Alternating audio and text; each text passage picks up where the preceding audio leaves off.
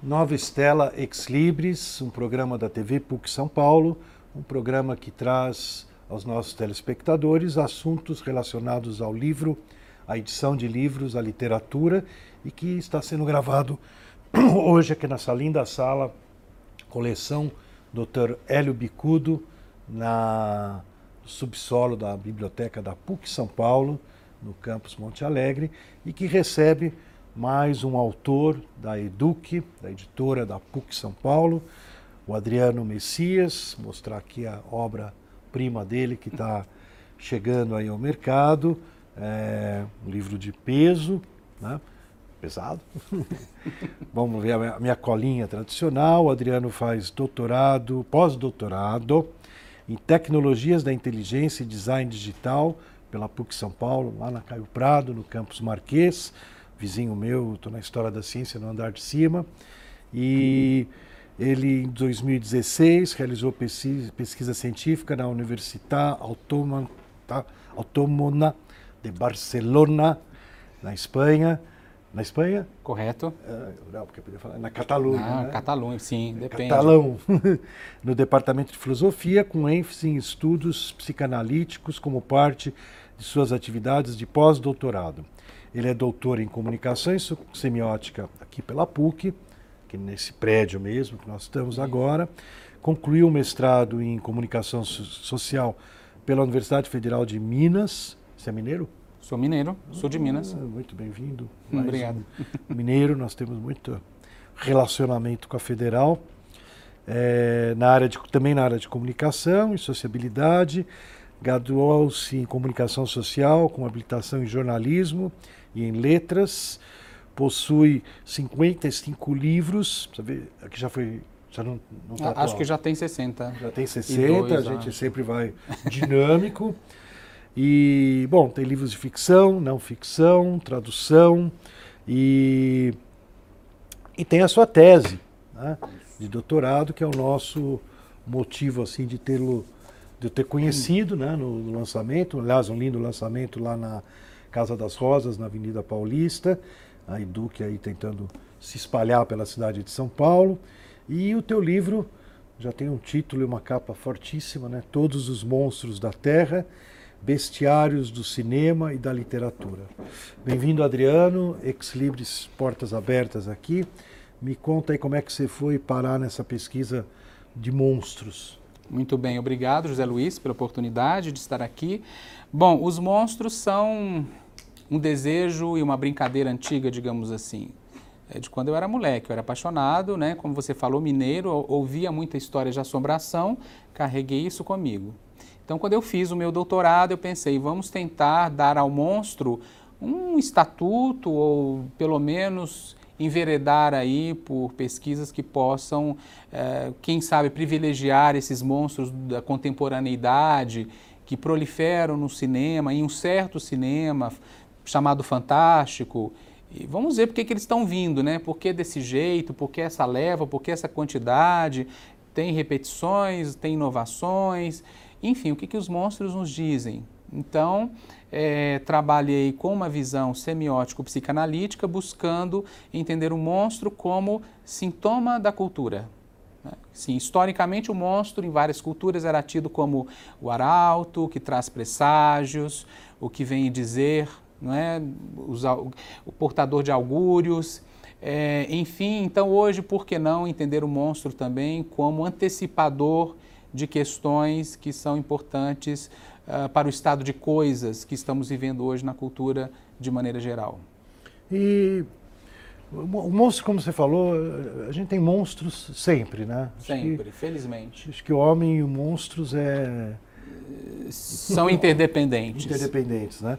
E nessa, esse título teu, subtítulo, complemento do título, bestiários, né? Porque bestiários dos monstros a gente tem Desde quando? Da Idade Média ou Antiguidade? É, podemos dizer que bestiários, no sentido de compilação de formas monstruosas, desde a Antiguidade. É, desde as culturas letradas que nos deixaram documentação. Agora, foi na Idade Média, sobretudo a partir da Alta Idade Média, que a gente tem uma cultura de bestiários que ficava muito na mão é, dos, dos beneditinos, das ordens religiosas, de outros pesquisadores, dos, digamos assim, os alquimistas da época. Então, muitas vezes, bestiários é, competiam com textos religiosos, era muito curioso isso. Eram os best-sellers não é da época, se poderíamos dizer assim. E eu quis brincar com isso. Na verdade, é uma, é uma brincadeira todos os monstros da Terra, porque é impossível falar de todos os monstros. Mas é, um, é para mostrar que é um recorte amplo que eu tentei fazer na perspectiva de é, tentar traduzir esse monstro por meio de uma forma de bestiário. Não tem como classificar o monstro. Eu jamais entraria é, nessa questão infernal que seria como classificar os monstros por tipo, por nome, por forma. Isso não tem como. Então, eu acho que o bestiário ajudou a dar conta do que eu busquei na tese, que é uma visão caleidoscópica, não é? E também em palimpsesto de como os monstros interagem aqui conosco no mundo. E no livro, né, você está mais próximo do contemporâneo. Né? Sim. Quer dizer, o, o, o, monstro no cinema também ele nasce junto com o cinema. A gente já tem monstros uhum. desde o, dos primeiros filmes. Sim. Sim, com, com, com Georges Méliès, que foi o grande fantasiador do cinema, é, nós já temos lá não é, pequenas historinhas que vão trazendo o fantástico, vão trazendo o monstruoso. Não é? Então, são duravam segundos. Ele trabalhava muito com a esposa dele, que era atriz em quase tudo, bastante amador. Era sensacional tudo aquilo. E você veja que o monstro, ele, ele foi muito bem adotado pelo cinema, porque tem tudo a ver com a linguagem cinematográfica, com a, com a linguagem da imagem, né? E, e, eu busquei trabalhar os monstros da contemporaneidade, mas, sobretudo, buscando também referências digamos assim, no mais antigo, né? no erudito muitas vezes, para a gente poder tentar entender esse monstro que eu, que eu insistia né, como um portador de sintomas da cultura, o que, que ele vem a dizer né, sobre... E quando a gente fala em cinema, para o bem, para o mal, né? a gente tem Hollywood, a sim, toda a indústria sim, do cinema. É, como é que o monstro se deu bem nessa nessa praia. Eu acho que eu acho que o monstro ele se dá bem, ele se dá muito bem na praia, seja do cinema hollywoodiano, seja de um cinema talvez mais independente ou que se considere mais alternativo. É, tanto é que eu trabalhei com filmes bastante variados. Eu não tive nenhum preconceito em, em trabalhar com um filmão ou, ou de citar assim, um filme, um, um blockbuster, porque eu acho que ele é tão importante quanto, ou às vezes até mais, do que outras produções, no sentido da carga de conteúdos, não é, de semioses que ele consegue produzir aí na sua, na sua existência. Então, trabalhei aqui com pelo menos 20 filmes, mais ou menos importantes no período do meu recorte, que vai até 2011, seria a primeira década do século, e Uh, bom, e depois fui dialogando com outros monstros, sejam do cinema, de um cinema mais antigo, cinema dos anos 30, 40, 60, e com os monstros também da literatura, dos monstros dos bestiários, é, dos monstros dos contos de fadas do século XVI, no interior da França. Isso tudo me interessou bastante em termos de material. Haja monstro. Ah, tem muito. Tem para todos os gostos e tipos. E se a gente focar, você falou nessa década mais recente, uhum. né? É, o que, que aconteceu com o monstro, por exemplo? Ele, ele é o mesmo monstro? É um monstro domesticado, então, mais bonzinho? É, então, na verdade, eu tenho algumas frentes de trabalho. Eu posso dizer que, por exemplo, nós encontramos um tipo de monstro que estaria de uma forma paradigmática encarnado no zumbi, né? que nós mais temos são filmes e séries de zumbi nessa época, ainda continua, que seria um monstro que, que demonstra a fragilidade do corpo humano, as questões da evisceração, que trata da violência, que mostra o quão perecível né, é, este que chamamos de ser humano ainda é no mundo em que vivemos. Ele também anuncia uma espécie de ocaso, de crepúsculo, talvez, do humanismo em grande medida, posto que ele abre campo para a gente pensar o que vem agora. Junto com esse monstro zumbificado, temos o monstro. Esse seria qual, algum filme que você destaca? Nossa, tem vários filmes. Praticamente qualquer filme de zumbi que a gente pensar, não é? Desde. Os Piratas do Caribe. Ah, mas tem coisa. Tem coisa. Ma, ma, sim, não, tem coisa mais característica. A própria série. The Walking Dead, eu acho Walking que Dead. talvez seria assim o exemplo magno do que, do que a gente pensa hoje em termos de zumbi, que faz um sucesso incrível é bastante repetida, é, tem fórmulas bastante conhecidas, mas que ainda faz sucesso. Eu acho que ela diz, por um lado, é, desse aspecto mais nefasto, mais cruel, mais perverso da condição humana, porque muitas vezes o monstro ele vem para falar do humano, ele não vem para falar do monstro em si, não é? Ele vem como recalcado da cultura que emerge aí o que que a cultura não consegue enxergar em si mesma, não é? É, podemos dizer assim, é, que o Das Ding do Freud, que depois foi retomado por, por Lacan, ou seja, a coisa, não é? e depois Lacan utiliza um termo interessantíssimo, que é o estimo, o estimo como sendo aquilo que eu tenho de mais íntimo, mas que muitas vezes vem de fora, e que dialoga com o Estranho Familiar do Freud, que é um texto incrível de 1919, tem muita relação com essas questões que eu falo hoje. O monstro muitas vezes nos ajuda a circundar aquilo que é intraduzível e que é insuportável do próprio humano. Eu te coisa. interrompi, você ia começando a, a, dizer que a gente tem o zumbi sim, como um sim, tipão, tem, né? Sim, exatamente. Nós temos o zumbi, depois podemos pensar nos monstros biotecnológicos ou biociborgizados, como eu chamo, que são aqueles monstros que é, estão muito dependentes do maquínico, da tecnologia, das, das, não vou dizer mais novas tecnologias, mas dessas tecnologias que se somam ao corpo e que também apontam aí para uma certa é, para um certo caminho da humanidade. Qual é esse homem que daqui em diante é cada vez mais artificial? Tudo bem que o homem é artificial desde sempre, o nosso maior artifício é a linguagem, mas agora estamos muito dependentes não é, da tecnologia e muitas vezes de uma maneira otimista que vai nos colocar um braço artificial, um órgão que substitui outro, não vai precisar mais de doador, isso vai ser fabricado em laboratório, e temos ainda a internet das coisas, os objetos sencientes que vão se comunicar conosco e que vão ter uma inteligência artificial, que é algo bastante incômodo ainda para o, o ser humano digamos assim, o que é essa inteligência artificial? Isso nos põe a pensar muitas questões do sujeito, do desejo, poder desejante. Então, essa é uma outra frente que eu acho que nós temos, é, digamos que, ouvir esse monstro né, biotecnológico, o que, que, eles, o que, que ele nos traz, né? Ah, você falou também assim é, da questão, por exemplo, da infância ou da criança ou do monstro, não é que muitas vezes é, parece como que eu vou dizer, interdependente de um monstro mais antigo, de um monstro das nossas infâncias, esse também sempre está se repetindo. E eu brinco muito que hoje a criança, ela eh, tem até um subcapítulo aqui, o monstro é tudo que uma criança quer ser, ou seja, é, tem um diálogo muito interessante das novas gerações com o monstruoso, talvez mais intenso, mais prolífico e mais frutuoso do que das gerações antigas ou da minha geração que eram gerações que ainda temiam muito o monstro. Hoje as crianças Não, buscam o monstro, monstro, Eu lembro, por exemplo, eu era adepto do National Kid. Uhum. Então sempre tinha, cada série do National Kid tinha algum monstro. monstro que saía do mar, né? um, um monstro que engolia as pessoas no mar. Mas ele era, como você falou, ele era, ele era ele dava muito medo, uhum. né? O monstro sempre dá medo? Sempre dá medo? Nem sempre. Às vezes o monstro é bonzinho, às vezes o monstro é simpático. É, tem aquele filme Onde Vivem os Monstros, em que é uma metáfora de como a criança pode trabalhar a sua própria raiva, né? fez bastante sucesso a partir de um livro que foi publicado, me parece, nos anos 60. É, tem uma outra frente de trabalho que eu gostaria de falar, que é o alienígena.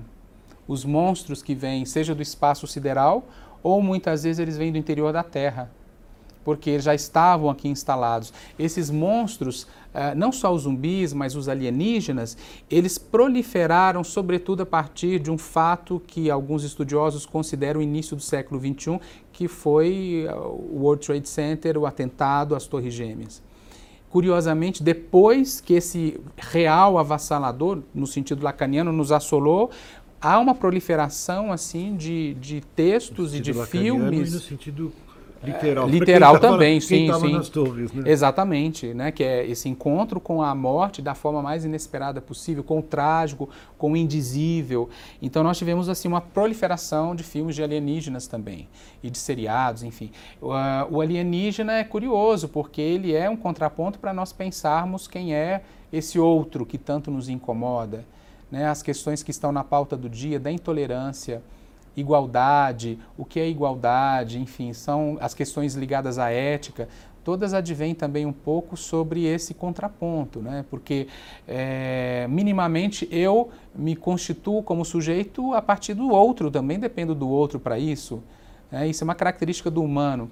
Então, o alienígena é uma figura curiosa. Então, é, digamos assim, mais uma frente é, de trabalho. E tem, como sempre, os vampiros, os lobisomens, que eu chamo de seres crepusculares. Alguns vieram muito edulcorados, amansados, bonitinhos aí nas séries mais românticas, mas também tem os monstros detestáveis, horrendos, os vampirões. Então, esses têm o seu lugar também. O vampiro, o vampiro tem uma longa trajetória, né? Primeiro, primeiro em cinema, né? Tem até antes vampiros. do sinal, própria literatura gótica do século XVII, XVIII, já temos aí uns vampiros interessantíssimos. E depois ele entra pelo cinema, primeiro com clássicos aí que a gente, Sim, com clássicos. A gente até passa lá no MIS. Nosferatus, né? Isso. Depois ele vem nos anos 30, que foi que eu chamo da década dos monstrões clássicos. Aí vem o vampiro, vem a múmia, vem o lobisomem, vem o cientista louco, que também é outra coisa curiosa, né? Os filmes de monstro quase sempre retratam o homem da ciência como um louco, como um cara que faz algo errado e depois ele geralmente paga por isso, ou a humanidade paga por isso. É, e os fantasmas, que ainda nos divertem, mas sobretudo os fantasmas da tecnologia. Então, o fantasma que vinha na, antigamente na fita do videocassete, mas que agora vem, depois veio no, no CD, que agora vem pela internet, vem no computador. Então, assim, temos a, a, algumas cenas muito antológicas nessa, nessa primeira década do século, talvez aquela da personagem do chamado, quando ela sai de dentro da televisão e, e, aquilo foi considerado uma das cenas mais amedrontadoras né, do cinema e se tornou assim bastante copiada e bastante referente para muitas questões ligadas ao monstruoso. Então, digamos que o fantasma, ele sai do cemitério, ele sai da casa mal assombrada, ele sai do castelo e ele migra em grande medida para a comunicação em redes, para a virtualidade. E de repente é mais ou menos isso uh, que sempre nos esbarrou, né? Será que também não somos é, fantasmagóricos? Será que a condição humana não se fantasmiza é, por todas as questões que estamos levantando aqui, a questão da tecnologia, do virtual, para onde vamos? É, o virtual tem uma certa imaterialidade, né, nesse aspecto, né? Sim. Eu fico pensando, às vezes a gente, né, de repente, hoje em dia, as pessoas, a gente estava tão, a gente falava, a era materialista, né? Sim. Uma certa época crítica era que todo mundo queria ter coisas, carros, tudo. Hoje em dia até o pessoal estava dizendo que a indústria do, do automóvel está meio desesperado, porque tem algumas previsões que daqui a pouco vai ter várias gerações, uma ou duas gerações, ninguém mais querer vai ter carro. Sim. É, carro se tornou uma coisa né, chata, desinteressante, desinteressante verdade. É, antiecológica. Antiecológica. Então, daí esse, esse lado assim, desse apego por coisas, né, eh, poderia estar tá, poderia, né? A gente também não sabe o que, que vai rolar, mas poderia estar tá caindo, né? E daí está tendo mais força, mais importância uma dimensão humana que não é exatamente material, né? Ela, é, ela são as redes, né? Quanto tempo um jovem dedica a, Verdade. a um mundo de rede, né? Exatamente. E nesse mundo, é, como você falou, daí vai aflorar essas, esses personagens. Uh... Sim, que vêm de alguma forma intuídos, digamos, pelo artista, seja o diretor, o roteirista, o criador, o escritor, é, que intui um pouco o que, o que vem aí pela frente. Né? A arte é muito responsável para que a gente possa pensar o mundo, o mundo do porvir. Então eu acho que o cinema ele também dialoga muito com isso. Ele tem uma importância muito grande. Sabe o que eu estava lembrando quando eu estava vendo o teu livro? Hum. eu fiquei pensando onde a gente tem referências a monstros, né? A monstruosidade, uhum. né? Eu lembrei uma coisa assim que me chamou, me chamou muita atenção e nunca desenvolvi ainda. Tenho até vontade de me aprofundar mais, né? Mas numa vez eu li um apanhado do pensamento do Jordano Bruno, uhum. né? e tem uma parte que é sobre mundo, super próximo aí do nosso aspecto mais científico, como é que Sim. são os planetas e tal.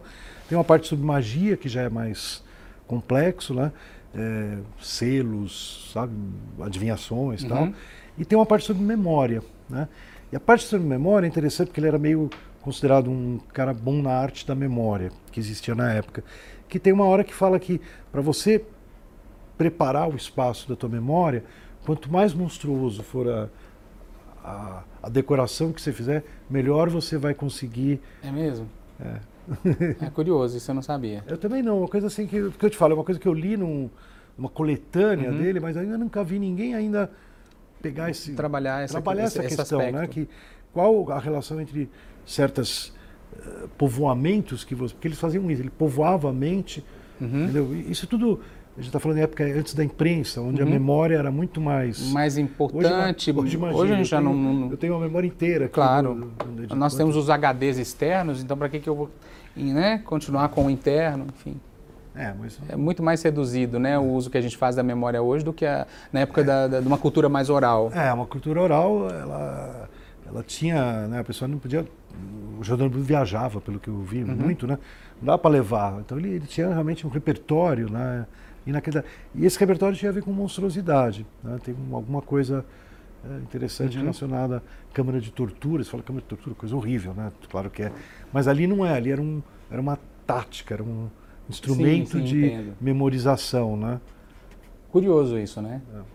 Sabe que nessa época é, existiam, por exemplo, uma, uma configuração do monstruoso, me lembrei disso agora, e que eu acho que repercute um pouco hoje, é, havia muita dúvida de, de quem era esse monstro e onde o monstro habitava, então havia muito aquela, havia muitas crendices né, por toda a Europa nessa época de que muitas pessoas poderiam ter um monstro dentro de si, uma espécie de alien, igual no Alien, a, quadrilogia que eu adoro, e ele poderia sair né, para fora. Então esse monstro interno que hoje ele, ele também está presente numa outra configuração. Então naquela época era uma espécie de ogro ou era uma espécie de salamandra e, e hoje nós temos aí os alienígenas que às vezes eles estão dentro do hospedeiro. Você não sabe mais muitas vezes quem é o monstro e quem é o humano nesses filmes. Por quê?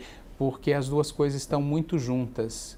né? o que nós estamos, o que me parece que o cinema hoje questiona muito é a própria condição humana e é o que, vê, o que teremos daqui em diante. A Isso gente é está com muito poucos curioso. minutos, só para dar uma pincelada aí. Sim. E o que, que você está seguindo aí depois do Todos os Monstros da Terra? Você está seguindo os monstros ainda? você Continuo- vê- eu continuo seguindo os monstros ah, por meio. Cara, é apaixonado pelos Sim, eu sou apaixonado. Agora, os monstros na tecnologia, né? Que é bem o perfil do meu pós-doutorado. Ah, por isso que você está no TID. Exatamente. Eu trabalho com o que eu chamo de fantasfera assombrada, que é a grande esfera do fantástico. Eu quero estudar assim esses Fantasfera? Fantasfera é um termo que eu criei para pensar hoje. todo Tem a fantástico. twit- twittosfera e agora Agora fantasfera. fantasfera. E nessa fantasfera eu estou em busca de entender como os monstros dialogam com a tecnologia. Então, assim, a tecnologia presente nas redes, a tecnologia presente nos objetos, como eu falei, a internet das redes, a internet das coisas, eh, os objetos que vão tergiversar com os humanos, que vão conversar conosco, que vão. ah, isso tudo é muito também O pessoal- assombrado. O pessoal lá do TID tem muito. O pessoal estudando jogos Sim, também. tem, né? uma, tem um campo muito amplo também para games lá no Tem monstros. tem muitos. E tem monstros nos jogos? Nossa, é o que mais tem. Eu também jogo e assim, adoro jogos de monstros e eu acho que é importante para entender as mutações que o monstro sofre hoje. Os jogos são extremamente, digamos assim, bons norteadores para se pensar o monstro. E você, você já teve uma passagem no teu pós-doc lá na, na, na Espanha? Tive. E foi enriquecedor nessa Foi bastante enriquecedor, eu sou apaixonado, fiquei apaixonado pela cultura ah, da Catalunha. É, são, encontrei pesquisadores muito sérios e eles têm um, um campo de psicanálise lacaniana bastante forte por lá.